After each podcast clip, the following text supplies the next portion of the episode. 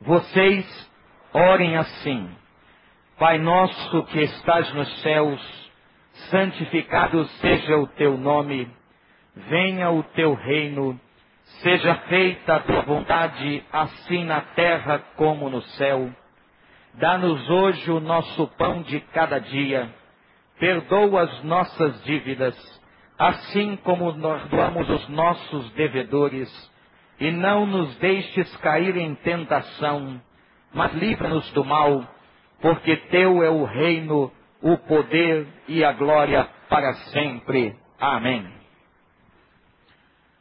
A oração do Pai Nosso está inserida no Sermão da Montanha. Quando você vai ao texto de Mateus 6, está entre os versículos 9 e 13.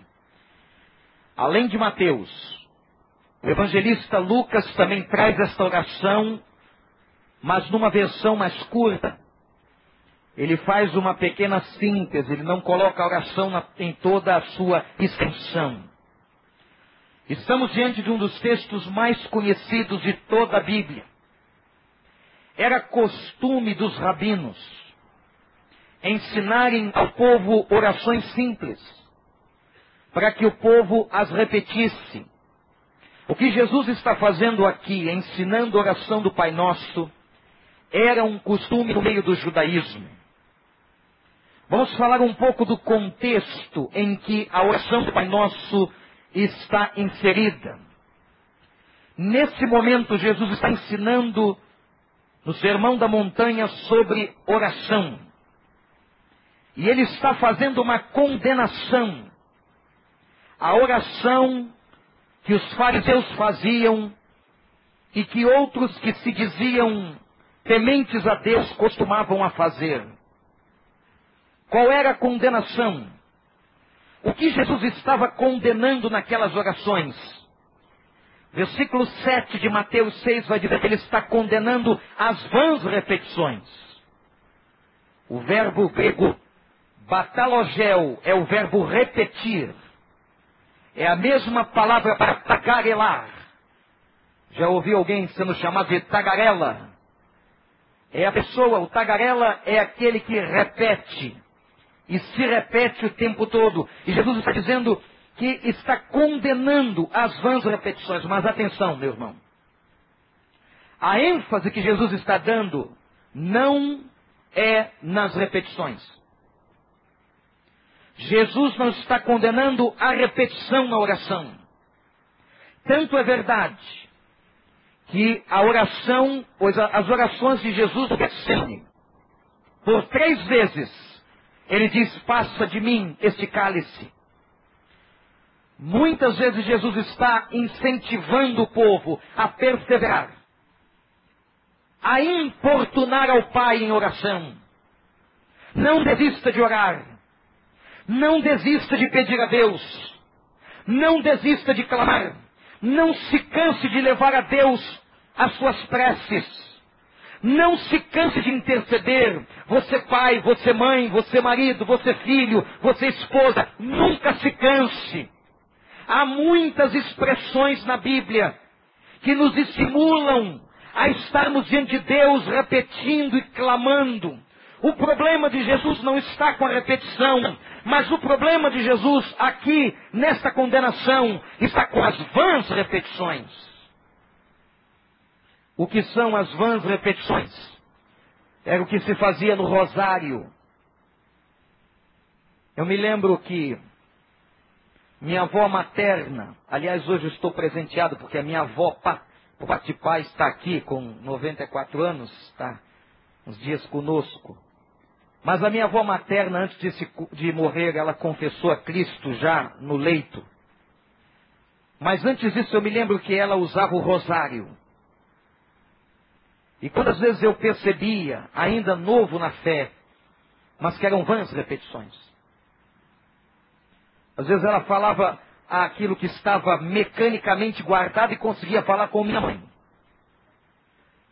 Repetia mais um pouco do que estava mecanicamente gravado e falava com a gente. E etc. É esse tipo de movimento que Jesus está condenando. É oração sem propósito, mecânica. é uma oração que perde o foco. É uma oração que é feita somente com a boca. Jesus não está condenando o fato de você estar diante de Deus apresentando os mesmos problemas, as mesmas crises. Não, você deve continuar a fazer isso na sua vida. Interceda, sem cessar. Até uma parábola onde ele mostra que aquele homem que tanto insistia acabou tendo do seu Senhor aquilo que desejava.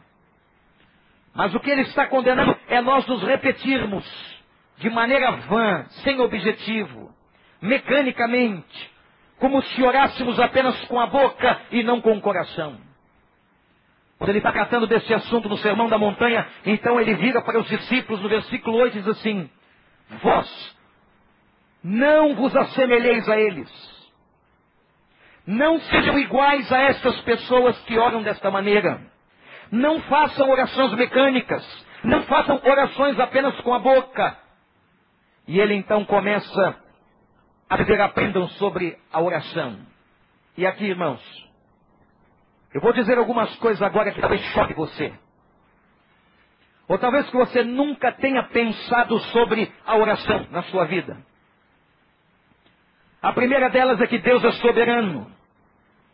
E Deus sabe exatamente o que vai acontecer, porque Deus e o Deus que nós cremos é onisciente. A palavra, o prefixo onisto é totalidade. Deus tem toda a ciência. Deus tem todo o conhecimento. Deus sabe de todas as coisas que vai acontecer.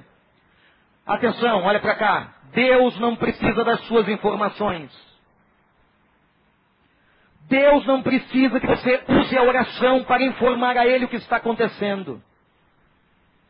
Ó oh Deus, o Senhor viu de manhã, o Senhor viu a injustiça que eu passei essa semana, o Senhor está vendo a crise do meu casamento, o Senhor está vendo problema com o meu filho. Deus não precisa das suas informações. E mais, agora talvez seja mais difícil para alguns. Deus não é manipulável. Deus não é um ser hesitante que se impressiona com a sua manipulação. Deus não se impressiona com seu choro. Nós humanos nos impressionamos quando vemos alguém chorar, principalmente quem tem coração mais sensível. Mas Deus não se impressiona com isso. Deus não é manipulável. Não pense que Deus é hesitante. E ao ver você chorando, Ele vai mudar os desígnios do mundo. Qual é a visão de Deus que você tem? A nossa visão de Deus passa e perpassa pelas nossas orações. Eu quero dizer a você e repetir que Deus sabe todos os caminhos da sua vida. Desde que você nasceu, Ele sabia tudo o que ia acontecer com você e comigo. Inclusive quando você vai orar, Ele sabe o que você vai dizer, Ele sabe o que você vai pedir, Ele sabe o que vai acontecer com a sua vida, Ele sabe o que vai suceder a você amanhã. Não são as nossas orações que manipulam a Deus. E mais, irmãos igreja, nós não mudamos os desígnios de Deus. Por mais que nós oremos, Deus é soberano, os seus desígnios são cumpridos. E uma coisa maravilhosa é sabermos que Deus sabe todas as nossas necessidades, aleluia. Talvez ouvindo isso você pense, pastor, então por que, que nós oramos? Por que, que nós oramos? Para que, que nós oramos? Se nós não mudamos os desígnios de Deus, se Deus sabe todas as coisas, se nós não informamos coisa alguma a Deus, se Deus é soberano e onisciente, por que, que nós oramos? Eu vou responder a você baseado na Bíblia. Nós oramos porque nós precisamos buscá-lo. Deus não precisa da sua oração. Deus não precisa da minha oração para ser Deus. Ele continua sendo Deus e soberano. Quem precisa orar a Ele sou eu e você. Oramos para exercitar a nossa fé. Oramos para aliviar a nossa ansiedade. Oramos para entender e descobrir as promessas de Deus contidas em Sua palavra. Oramos para aprender a entender o coração de Deus. É por isso que nós oramos. Nós oramos para descobrir pelo exercício da oração o que Ele quer para a nossa vida. Quais são os melhores caminhos que Ele tem para nós. Oramos para exercitar esta fé que um dia nasceu e precisa se desenvolver em toda a sua plenitude. Orar é abrir-se diante de Deus. Orar é demonstrar confiança nele. Orar é clamar para entender os seus propósitos. Orar é depender exclusiva e absolutamente do nosso Deus. Um dos reformadores da igreja, Martim Lutero, escrevendo um dos seus textos, ele disse que através da oração, nós aprendemos sobre o nosso próprio coração. Quando nós oramos, nós estamos nesta comunhão com o Pai, descobrindo-nos a nós mesmos. É por isso que nós oramos. Nós oramos para entender quem somos. Nós oramos para entender quem Ele é e como Ele age. Nós oramos para descobrir os melhores caminhos da vida. Nós oramos, meus irmãos, para encontrar as nossas próprias respostas. É por isso que nós oramos. E agora? Não falei nada do Pai Nosso até então. Estou falando do contexto em que o Pai Nosso está inserido quando Jesus está ministrando sobre oração. E ele diz: Vós orareis assim. E ele começa, Pai nosso que estás nos céus. Jesus vai ensinar esta oração chamada oração dele. Um dos grandes teólogos brasileiros, católico, chama-se Leonardo Boff. Polêmico. A Igreja Católica sempre teve problemas com Boff. Mas Leonardo Boff é um pensador extraordinário. Um dos livros mais maravilhosos que Leonardo Boff escreveu foi sobre a oração do Pai Nosso. E esse livro fez uma tremenda revolução há 30, 20 anos atrás.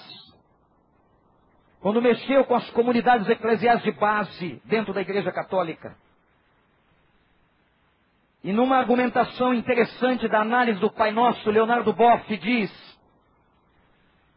que encontramos nesta oração a mais perfeita correlação entre Deus e homem, a mais perfeita correlação entre céu e terra, entre o que é religioso e o que é político. Leonardo Boff divide esta oração em duas partes e parece que todos os outros teólogos, inclusive os protestantes, concordam com ele. Se você ler a oração do Pai Nosso atenciosamente, você vai, vai ver que há duas partes na oração. A primeira parte trata da causa de Deus. A causa de Deus é quando Jesus fala do Pai. Santificado seja o seu nome. Venha a nós o seu reino e seja feita a sua vontade. A primeira causa da oração Pai Nosso é a causa de Deus. A oração fala do nome de Deus, do reino de Deus e da vontade de Deus. Depois que a oração trata das coisas de Deus, vem a segunda parte, que é onde é tratada a causa do homem. E aí então Jesus fala no pão que é necessário, o pão nosso de cada dia. Ele fala no perdão indispensável, perdoa as nossas dívidas. E ele fala na tentação e no mal, ó Pai, livra-nos do mal e livra-nos de toda a tentação, destrói. João Calvino, outro reformador, vai fazer uma analogia extraordinária da oração do Pai Nosso na sua estrutura com a estrutura dos Dez Mandamentos. Ele diz o seguinte: dentro dos Dez Mandamentos a mesma ideia se repete. Primeiro é tratado a causa de Deus. Nos Dez Mandamentos, a seguinte divisão: A primeira tábua é a tábua dos deveres do homem para com Deus. Amarás o Senhor teu Deus de todo o coração. E a segunda tábua, então, na segunda metade dos dez mandamentos, então é apresentado os deveres do homem para com o seu próximo. Tanto nos dez mandamentos quanto na oração do Pai Nosso, primeiro é tratado a causa de Deus. A glória de Deus está em primeiro lugar, depois as necessidades do homem. E todas as vezes que o ser humano inverte esta prioridade, as coisas vão mal. O Pai Nosso começa então expressando a glória de Deus. Deus tem um nome. Atenção, igreja.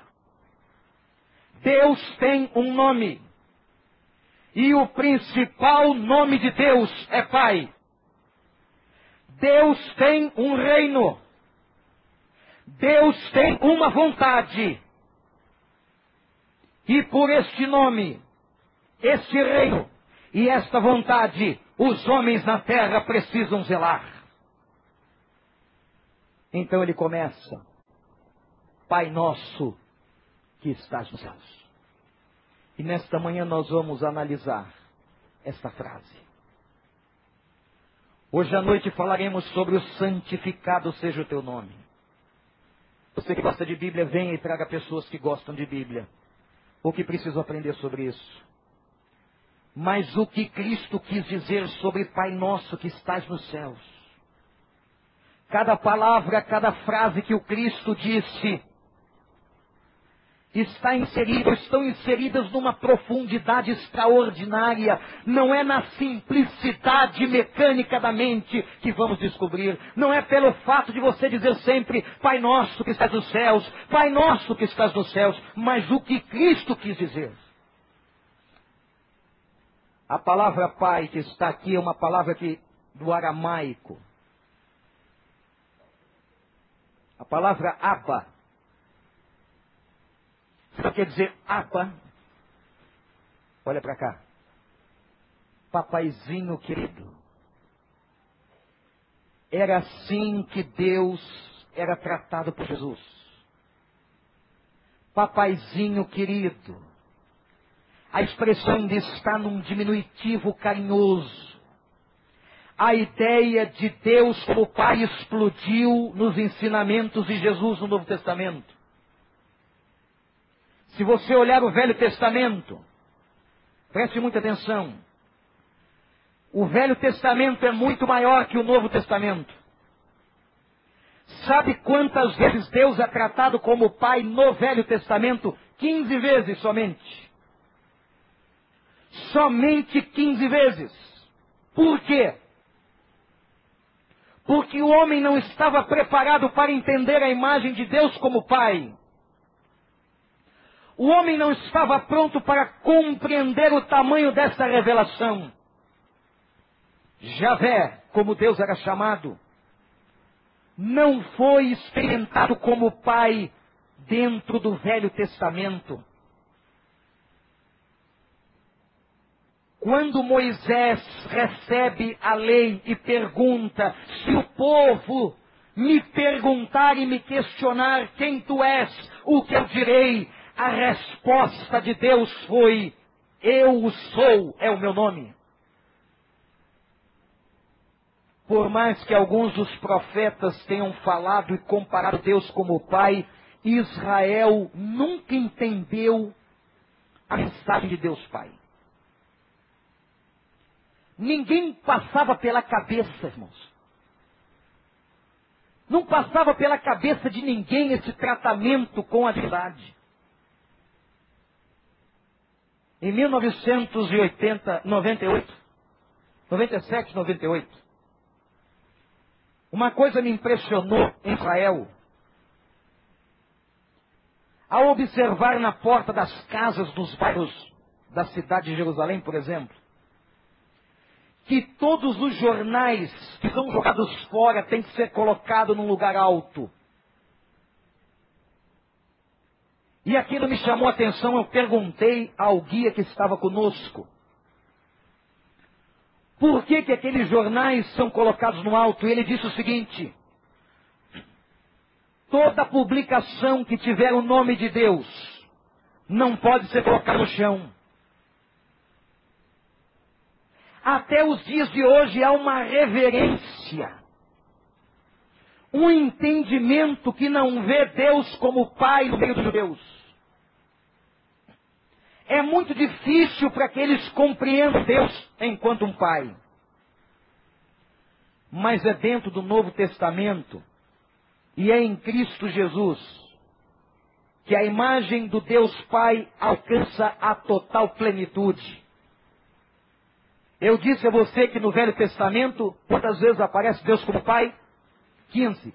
Somente na boca de Jesus, Deus Pai aparece 170 vezes.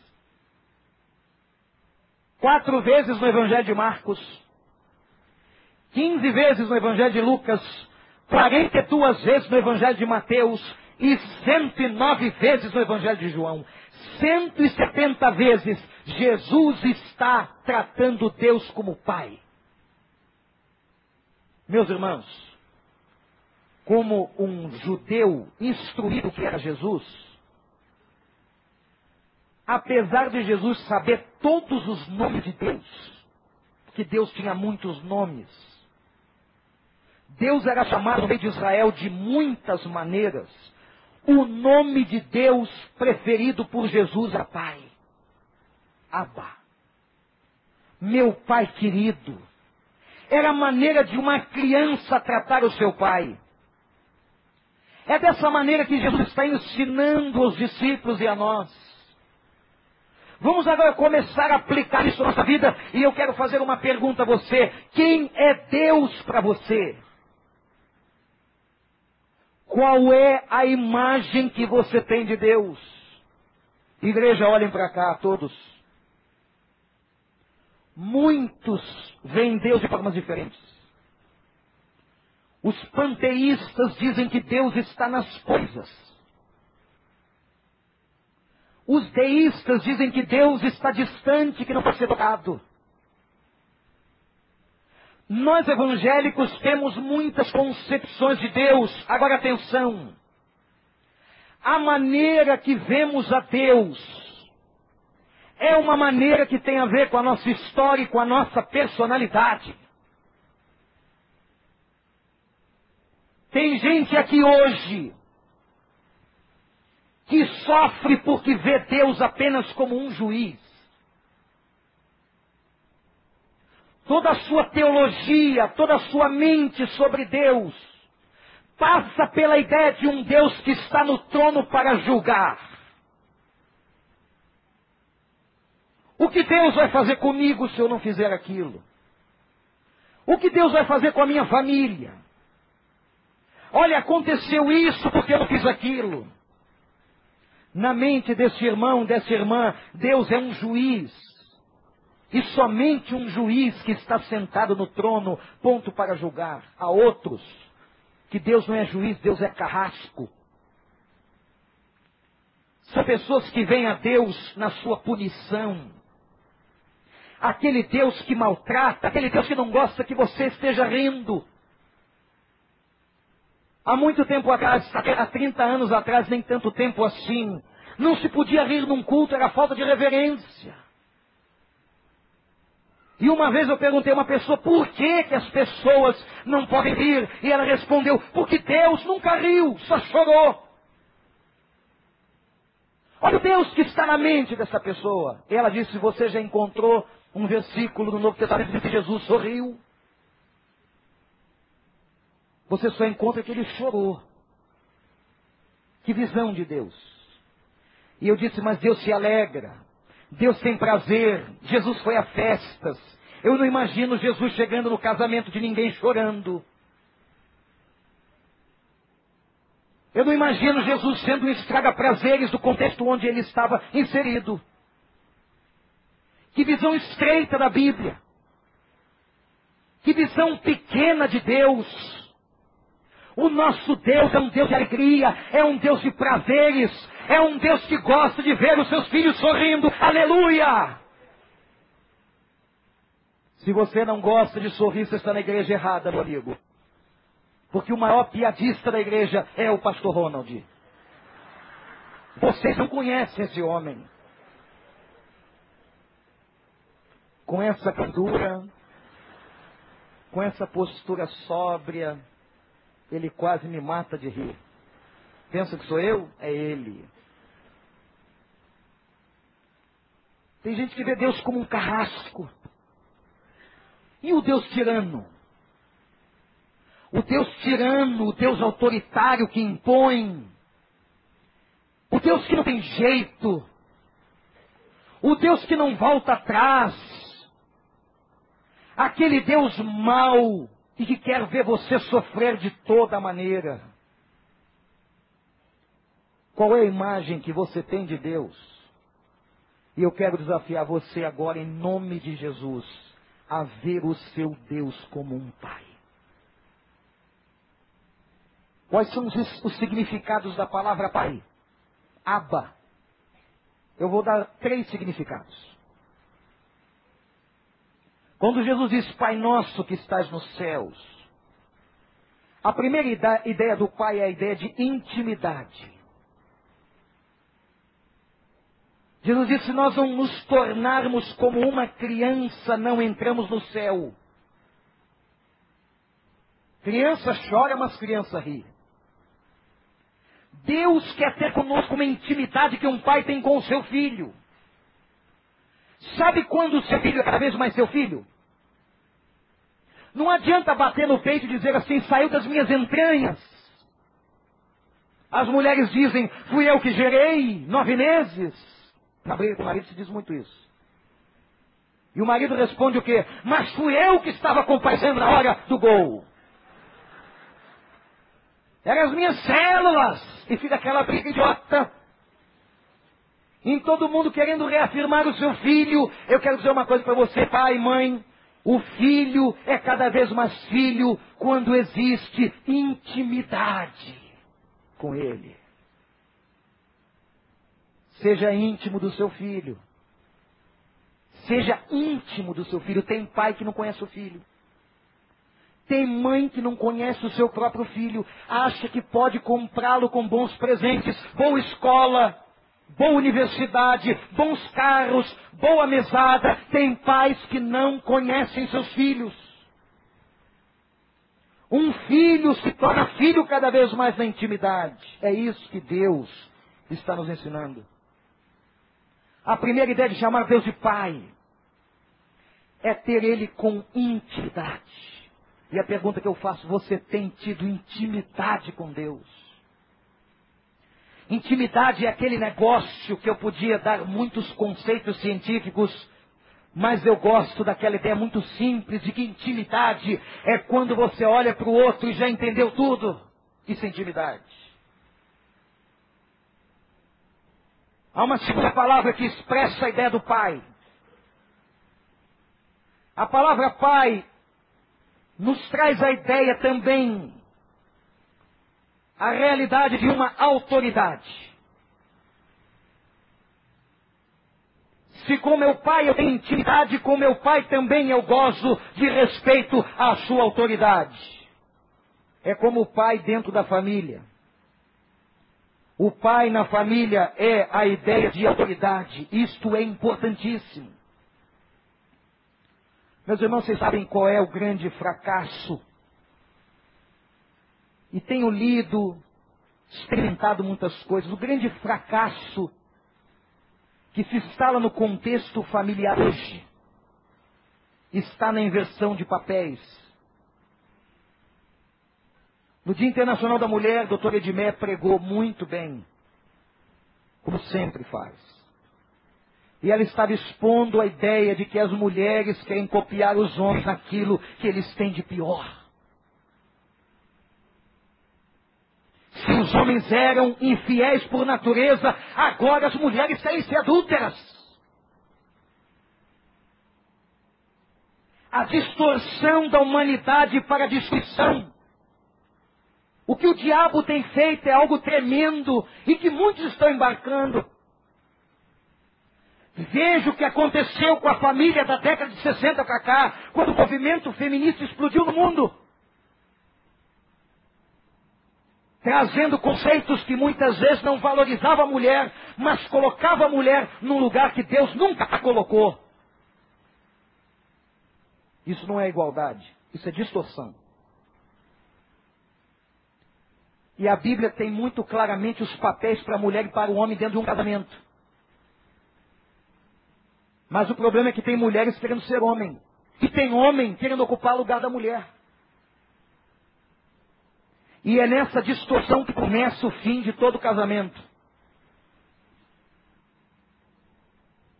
A questão da figura de autoridade está no pai. Um dos grandes pensadores foi Freud. Não concordo com todos os seus postulados. Mas há coisas muito interessantes. E Freud disse que a imagem de Deus tem muito a ver com a nossa formação da imagem do nosso Pai da Terra. Aquilo que eu vejo do meu Pai da Terra acaba se transferindo para aquilo que eu vejo do Pai do céu. Há pessoas que nunca conseguirão chamar Deus de Pai. Porque sofreram na mão de pais tiranos, autoritários, que nunca souberam exercer a paternidade bíblica. Mas quando Jesus está se referindo a Deus como Pai, ele tem na mente o Pai que ele planejou, que o Senhor planejou, o Pai perfeito, o Pai honesto, o Pai digno, o Pai dedicado, mas sabe por que, que muitas vezes nós não conseguimos ver Deus como Pai? Porque o nosso Pai da terra nos ensinou tantas coisas erradas de como é que eu vou transportar esse nome para o Pai do céu. Isso vai ter consequência no tipo de fé, na forma como você crê. A imagem do Pai da terra tem reflexo profundo na imagem do Pai do céu. Não tem como agora, fazendo esse estudo, não ser levado a pensar como era o meu pai para mim. Como foi o seu pai para você? E você observará que os problemas de relacionamento com Deus têm muito a ver com os problemas de relacionamento com o Pai da Terra. Que bom seria se disséssemos que meu pai, o seu pai, meu pai foi dez, trabalhador, honesto, poderoso, bom coração. É assim que se conquista a figura de autoridade. A autoridade não se ganha no grito. Presta atenção. A autoridade não se ganha no grito, a autoridade se ganha na vida. É na coerência. O filho terá respeito pelo seu pai por causa da sua coerência. Quando você orar, lembre-se que você está orando a uma autoridade. Ele é seu pai. Ele é íntimo, ele é seu amigo, mas ele é figura de autoridade. Outra palavra que vai designar o pai é a palavra amorosidade. Deus é o Pai que tem intimidade, que tem autoridade e que tem amorosidade por nós. Deus Pai se deleita em satisfazer as nossas necessidades. Olha para mim. Vai para casa hoje, sabendo que Deus ama você e que Ele quer satisfazer todas as tuas necessidades enquanto um filho. Aleluia. Deus não tem prazer no teu sofrimento. Deus não tem prazer nas tuas dores. Deus não tem prazer em ver você sofrer no canto do teu quarto. Não! Apesar de pessoas e até alguns crentes gostarem quando você sofre, Deus não tem esse prazer. O que Ele quer para você é vida abundante, é vida de saúde emocional, em nome de Jesus. Sai daqui com essa certeza de que Deus tem prazer nisso. Quando você pega seu filho, e quando eu vejo meu tão pequenininho, não fala ainda, mas ele sabe exatamente pedir o que precisa. E quando ele abre os bracinhos e aponta para a água, eu sei qual é a sua necessidade. Correu demais, né, moleque? Agora está com sede. E que bom quando você pode pegar aquela mamadeira e dar água para ele. Deus não é um pai que gosta de ver você com sede. Mas o Deus que conhece todas as nossas necessidades, Ele tem prazer em satisfazer cada uma delas, aleluia. O Senhor é o meu pastor e nada me faltará. Esse é o Pai de amor que nós temos. E mais, irmãos, quando eu chamo Deus de Pai, eu estou expressando a essência do seu caráter. O meu Deus, o nosso Pai, segundo as suas riquezas, suprirá todas as nossas necessidades. Pai nosso que estás nos céus. Por que ele diz que o Pai é nosso?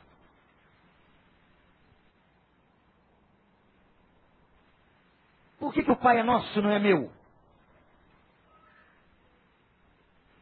Por que, que o Pai é de todos? Vivemos num mundo onde você sabe qual é o principal sentimento. O principal sentimento do mundo hoje é o sentimento de orfandade, abandono, solidão, gente sofrendo, gente oprimida, a violência histórica que ataca a dignidade humana. Quando a gente olha as pessoas pobres nas ruas, nos sinais, na miséria da favela, a gente vê que a imagem de Deus está comprometida. Isso afronta o nosso coração e o coração de Deus num mundo condenado à lei do mais forte, num mundo aonde as pessoas têm estado mudas, mudas de Deus, porque não tem força para gritar. E a mensagem de Jesus agora é: gritem e digam, Pai Nosso, Pai Nosso que estás nos céus, Ouve o nosso clamor, ó Pai. E o Pai que é nosso, o Pai que é de todos, e segundo Romanos 8,14, o Pai é de todos aqueles que são guiados pelo Espírito de Deus. Não entre na falácia de achar que todos são filhos de Deus. Não são. Os filhos de Deus são aqueles que são gerados pelo Espírito de Deus que estão no coração convertidos. Mas todos que estão com o coração convertidos não podem ser excluídos. Por mais que você não goste do fulano, ou do cicrano, ou do beltrano, o Pai é nosso, é meu e é dele, é de todos aqueles que têm o Espírito Santo. Cai por terra aqui toda discriminação. Cai por terra todo preconceito. Agora, igreja, entendemos por que, somos irmãos. Porque fomos gerados do mesmo Pai pelo mesmo Espírito. Como Jesus Cristo foi gerado pelo Espírito no ventre de Maria. Nós fomos gerados pelo mesmo Espírito. E é por isso que ele é o nosso irmão mais velho da Bíblia. E todos nós que temos o Espírito de Deus somos filhos de Deus. E agora eu quero fazer uma pergunta. Olha para mim. O que você tem feito com os seus irmãos? O que você tem feito com a sua família espiritual? Crentes que arrasam seus irmãos, que maltratam seus irmãos, que batem nos seus irmãos, que fofocam sobre os seus irmãos, que caluniam seus irmãos, que têm prazer na derrota dos seus irmãos, que pisam seus irmãos quando eles caem, o que você tem feito com os seus irmãos? Com aqueles que foi gerado do mesmo espírito que você. Quando ele está dizendo Pai Nosso, é porque o Pai é de todos. E a todos nos dá um sentimento de irmandade. E todos que estamos aqui fomos gerados pelo mesmo Espírito e devemos nos amar uns aos outros. Você é irmão desta pessoa que agora cultua com você. Você é irmão daquele que te ofende, mas a quem você deve perdoar. Você é irmão, e o nosso Deus é o nosso Pai. O que você está fazendo com os seus irmãos? Pai nosso, que está onde? Porque no céu.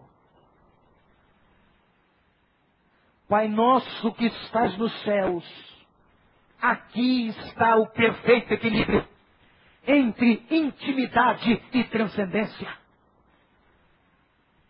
O Pai que é íntimo é o Pai que está no céu. Ele é íntimo e poderoso. Ele é íntimo e soberano. Ele é íntimo e é Senhor.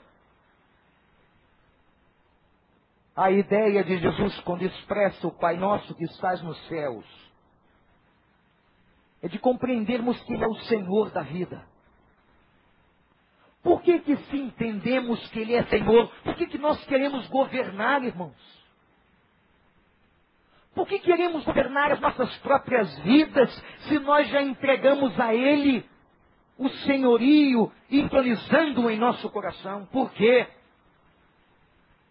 Porque temos esta pretensão dentro de nós de acharmos que sabemos todos os caminhos, que temos todas as respostas. Por quê? Se o Senhor é o nosso Pai que está nos céus, se o Senhor é aquele o céu, o céu, indica aqui o lugar da sua habitação, como também o lugar da sua autoridade, do seu poder e do seu governo. Quem está no céu olha de cima, quem está no céu governa, quem está no céu sabe de todas as coisas. Que combinação extraordinária nesta oração. O nosso Deus que é Pai íntimo é o Deus poderoso, total. É por isso que eu me alegro, porque quando eu oro, eu oro ao meu Pai, mas é o Pai que tem todo o poder. Aleluia! Eu me lembro de uma brincadeira que a gente fazia Papai trabalhou muitos anos na área de transporte de uma empresa. E ele, por força profissional, tinha que levar o carro que ele estava para casa. Ficava até muito tarde e não podia voltar à garagem. E sexta-feira à noite era uma festa. Porque quando papai vinha para casa e trazia carro grande, eram aquelas picapes abertas, isso era sinal que sábado pela manhã todos os meninos da vila podiam ir à praia.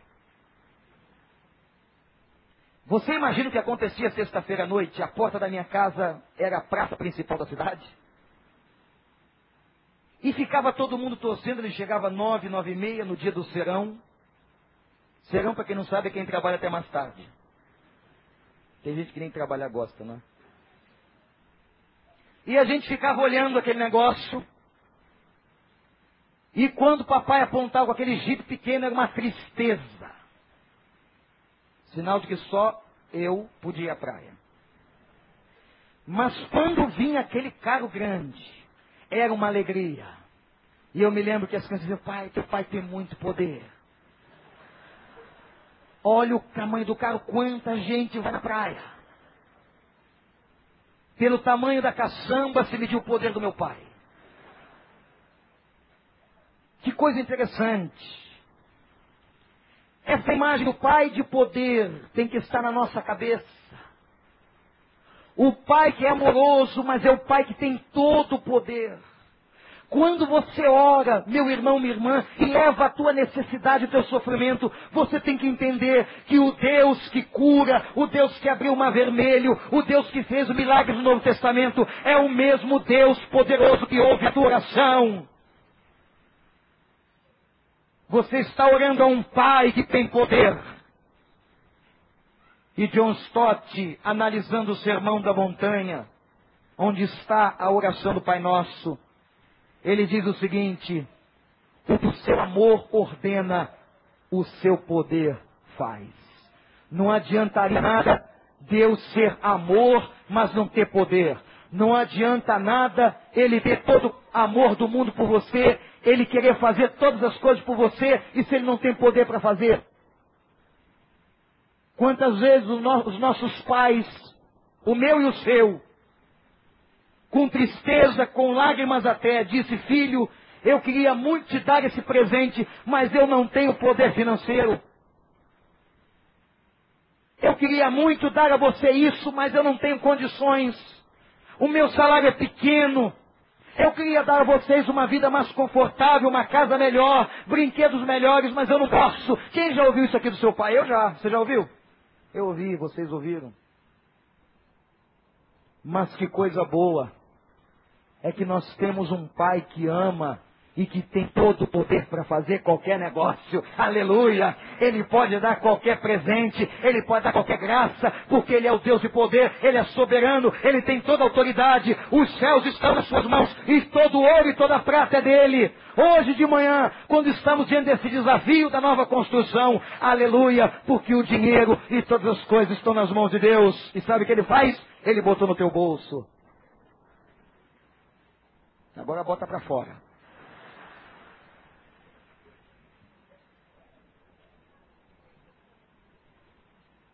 Vou terminar. Pai nosso que estás nos céus, não é um Deus ligado a uma cidade ou a um país. Ele não nasceu na Ásia ou na Oceania, ele está nos céus. Não está consagrado e nem ligado a um lugar ou a uma raça. Isso foi tremendo para o judeu, pastor Ronald, porque Deus não se limita ao Sinai, Deus não se limita ao Monte Sião, Deus não se limita ao Templo de Salomão, Deus está nos céus, Ele é soberano e sobre todos. O céu é o lugar que simboliza a sua transcendência, a sua infinitude, aquilo que o homem não pode alcançar. Por isso, Babel, Babel, a confusão das línguas, foi por causa da pretensão de um dia chegarmos a Ele e sermos como Ele. Deus disse: não dá, com um toque, com um toque, Ele baratinou as línguas. E às vezes dentro de um país se fala 20, 30 dialetos diferentes. Que pretensão. Mas o Pai Nosso que está nos céus, que não se restringe a mim ao templo do recreio, esse Pai é o Deus a quem amamos.